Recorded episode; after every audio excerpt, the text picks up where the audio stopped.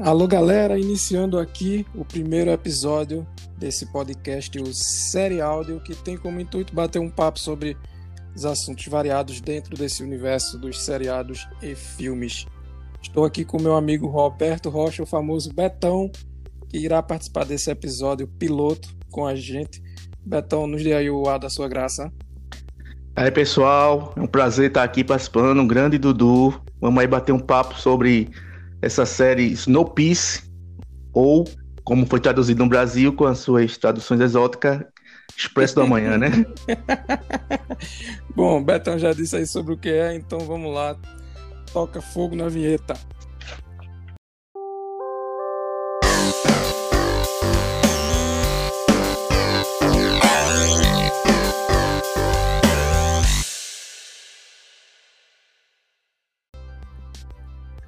Bom, para quem não conhece o universo do Perfura Gelo, ou Le Transpercenige, já que ele é francês. Ficou bom meu francês aí, Betão? Muito bom. É praticamente um francês você. Sua pronúncia é perfeita.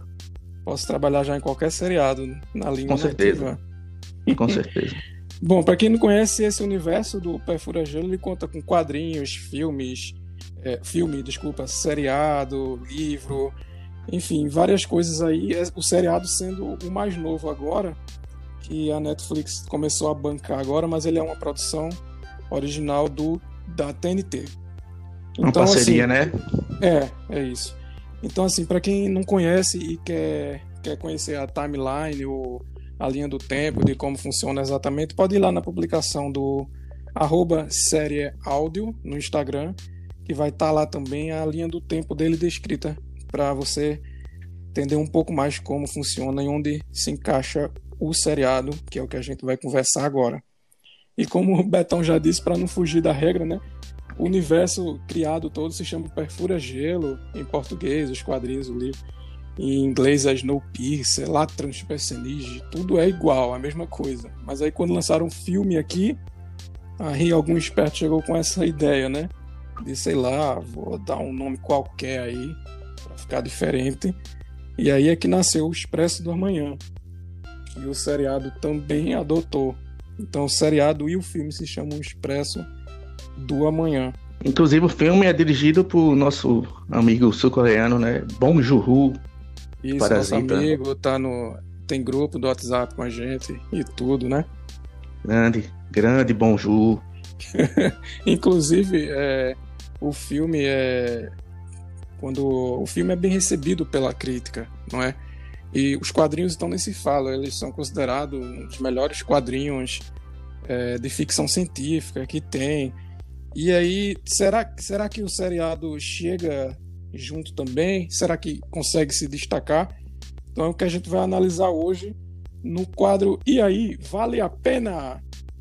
Faz alguma musicazinha aí, Roberto, para é, a sonoplastia. Boa. Mas vamos lá, então. Eu separei algumas coisas aqui porque, é, como eu disse, os outros produtos aí desse universo, eles são bem aceitos pela, pela crítica e tal. E o seriado eu já li é, críticas positivas e negativas, né? Então, vamos bater um papo aí. A, a história, a história, Betão, a premissa do Expresso da Manhã. O que é que você acha? Pois é, a premissa é muito boa. Se você for analisar direitinho, em resumo, fala sobre o quê? Um mundo apocalíptico que foi, chegou nesse ponto pela ação humana sobre o meio ambiente, eles acabaram com o meio ambiente e o planeta congelou. Veio uma nova era glacial aí, congelou. As temperaturas caíram em média para 80, 100, 110 graus negativo. E a única forma de sobrevivência foi construindo um, um trem que tem que estar sempre em movimento que é o que faz gerar energia para aquecer o pessoal dentro dele. Então, assim, a história é muito interessante, até porque, metaforicamente, eles abordam a luta de classes, o trem é dividido por classes. Tem a primeira classe, a terceira classe, o pessoal do fundão. E tudo gira em torno disso, né? Tudo gira em torno de como os últimos habitantes da Terra vão conviver juntos nessa última esperança, né? Que eles estão ali representando, representando é, o, trem é uma que sobrou da humanidade, né? Mundo, né? É. O trem seria essa representação. Mas enfim, é muito bom. A história é muito boa mesmo. A premissa é ótima. Agora, assim, acaba dando uma patinada em alguns pontos, Pois né, é. o, o seriado. Pois é, talvez, talvez o que falte. Tal, falta algum, alguns pontos que devem ser abordados, mas talvez o principal seja os atores, né? Talvez a Ah, escalação do é. elenco. A escalação do elenco não tenha. Não são atores, não são atores conhecidos, não são rostos conhecidos. Com exceção daquela Jennifer Connelly, né? Isso. Que é muito conhecida. Mas o resto, não, pelo menos assim, a- na minha visão, não são atores muito conhecidos. E falta carisma a eles, né? É, Talvez o roteiro, apesar da premissa ser interessante, o roteiro talvez, que é o que faz os diálogos, talvez não seja. Não, É. não, não ajude. Não ajude tanto os atores. Mas mesmo assim, eu acho que falta carisma para os atores, né? Minha o protagonista, opinião, né? é, na minha opinião, eles falharam miseravelmente nesse ponto e principalmente nesse protagonista. Né? Meu Deus do céu, quando eu vejo esse cara, eu só penso que quando acabar o seriado ele vai ser anunciado na próxima temporada de Malhação. Sério, É, não, não era um vejo nada personagem- mais que isso. Era o personagem que tem tudo para ser o mais interessante, porque ele simboliza toda aquela luta de classe, toda aquela liderança dos oprimidos, é o chefe, é o líder dos- do, do pessoal que fica no fundão do trem, e Oh. são os mais, são mais, os que mais passam necessidade. São tipo 400 pessoas em dois vagões, sem energia, sem ver a luz do dia. Passaram seis anos, se eu não me engano, né, sem ver a luz do dia. Então ele simboliza toda essa luta para tentar deixar tudo igual. Só que na verdade o cara, ele simplesmente não tem emoção nenhuma, é sem emoção. Com Exato. aquele olhar catatônico dele, aquele olhar catatônico que não passa emoção nenhuma, É, sempre a mesma expressão. Pra quem assistiu Isso- o filme, né? Você vê um filme com o Chris Evans, ele fazendo É, papel a diferença é absurda. fundista lá, aquele filme é visceral. Quem, quem gosta de seriado, eu indico fortemente que assista. É, a pegada é outra. O filme é visceral. Ele tem um, uma pegada totalmente apocalíptica dentro do trem mesmo. O cara, quando, quando aquele, o protagonista diz é, a coisa que eu mais tenho vergonha é que eu sei o gosto da carne humana tal. É muito diferente. No, no é, eles seriado, abordam essa questão de canibalismo, né?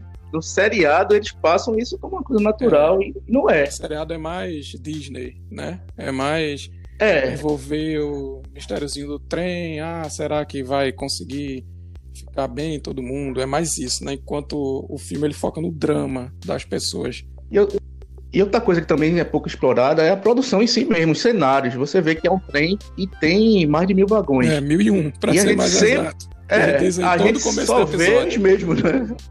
A gente só vê os mesmos, que é tipo uns 5, 6, 7 vagões, no máximo. É que não sabe. E, e- pelo que é dito no- nos diálogos da série, você vê que tem, tem boliche, tem sauna, tem piscina, tem tudo nos outros vagões, mas não aparece. Você, você tá lá assistindo, já tá na segunda temporada, no meio da segunda temporada, você continua só conhecendo os 6 ou 7 vagões. Você não tem a noção exata do que é aquele mundo. É tipo um trem com 20 km de É, comprimento. mil 16 vagões. quilômetros, se não me engano, de comprimento. Inclusive, É, é, se não me engano, eles falam isso. É, quem viu, quem vê os, quem lê os gibis percebe que tem realmente tudo isso tudo CS e muito mais.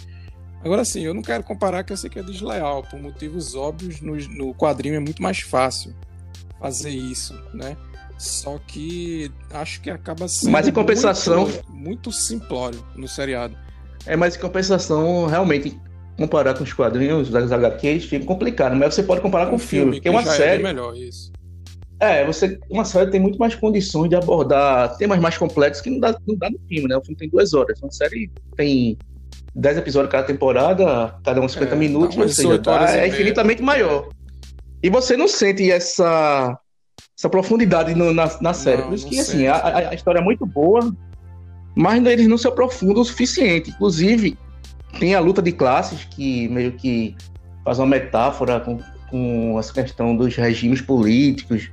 Tanto é que eles querem tirar, eles querem fazer a revolução, o pessoal do fundão quer fazer a revolução, com o intuito de deixar tudo igual, mas quando chega no poder não é bem aquilo que acontece. Isso. O, o ator lá, o Leighton, né? Leighton, é, Leighton, nome- o quando chega lá, a primeira coisa que O nome dele é, É. David Diggs.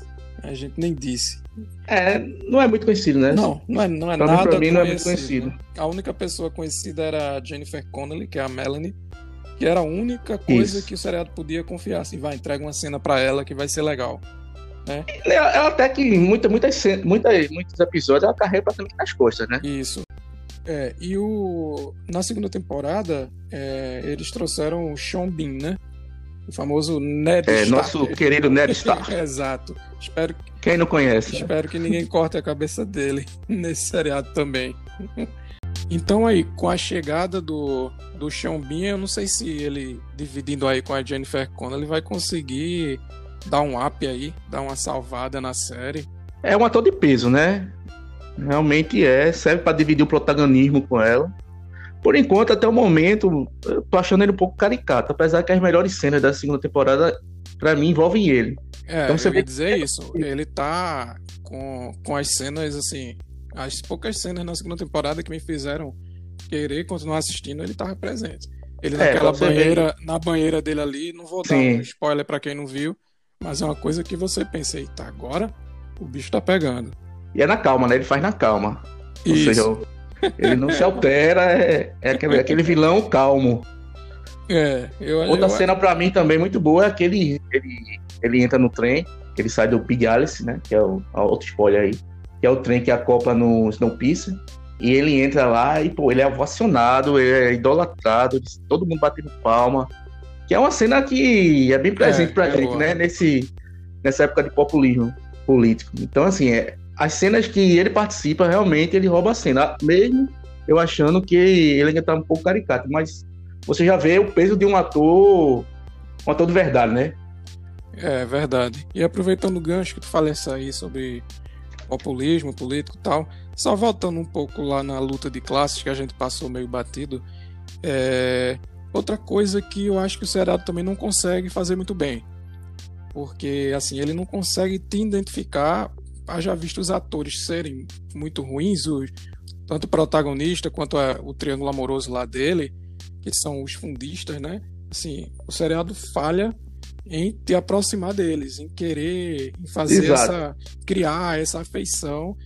E aí você fica sem tomar parte ali naquela, quando a chinela canta pra tomar Naturalmente. o treino, você fica sem tomar parte, você fica dizendo, bom, vou ver o que acontece aí, Ah, não é. tô torcendo pra ninguém.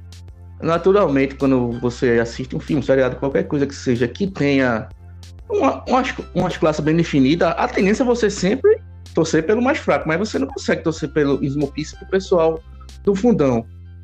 É, Justamente porque. criam essa identificação. É, foi tão mal desenvolvido, os atores são tão fracos também, que você não consegue nem. Você não tá nem aí pra eles.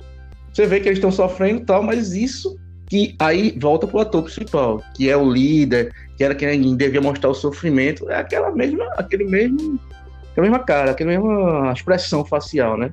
Isso. é Tá como lá na você- Revolução, o, o cacete comendo e ele com aquela cara dele, tranquilo.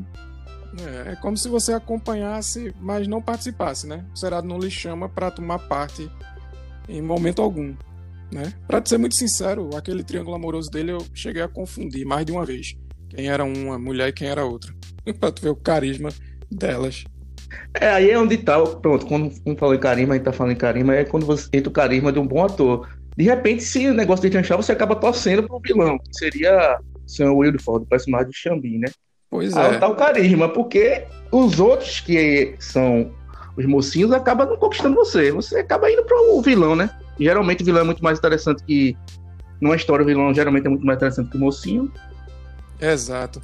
E só pra finalizar essa luta de classes, é, eles acabam. é, o protagonista acaba tomando o poder do trem, mas ele acaba agindo igual a como o pessoal que, era, que eram os elitistas, que eram ditatoriais e tal, também agiam.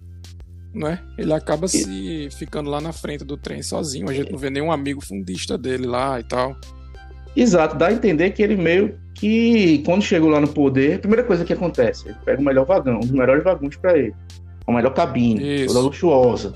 O cara tava no fundão, virou, virou, virou o líder daquilo, porque assim, a princípio é tipo uma ditadura. Uma ditadura bem construída, tudo é na imagem do Wildford, que não existe ali naquele momento.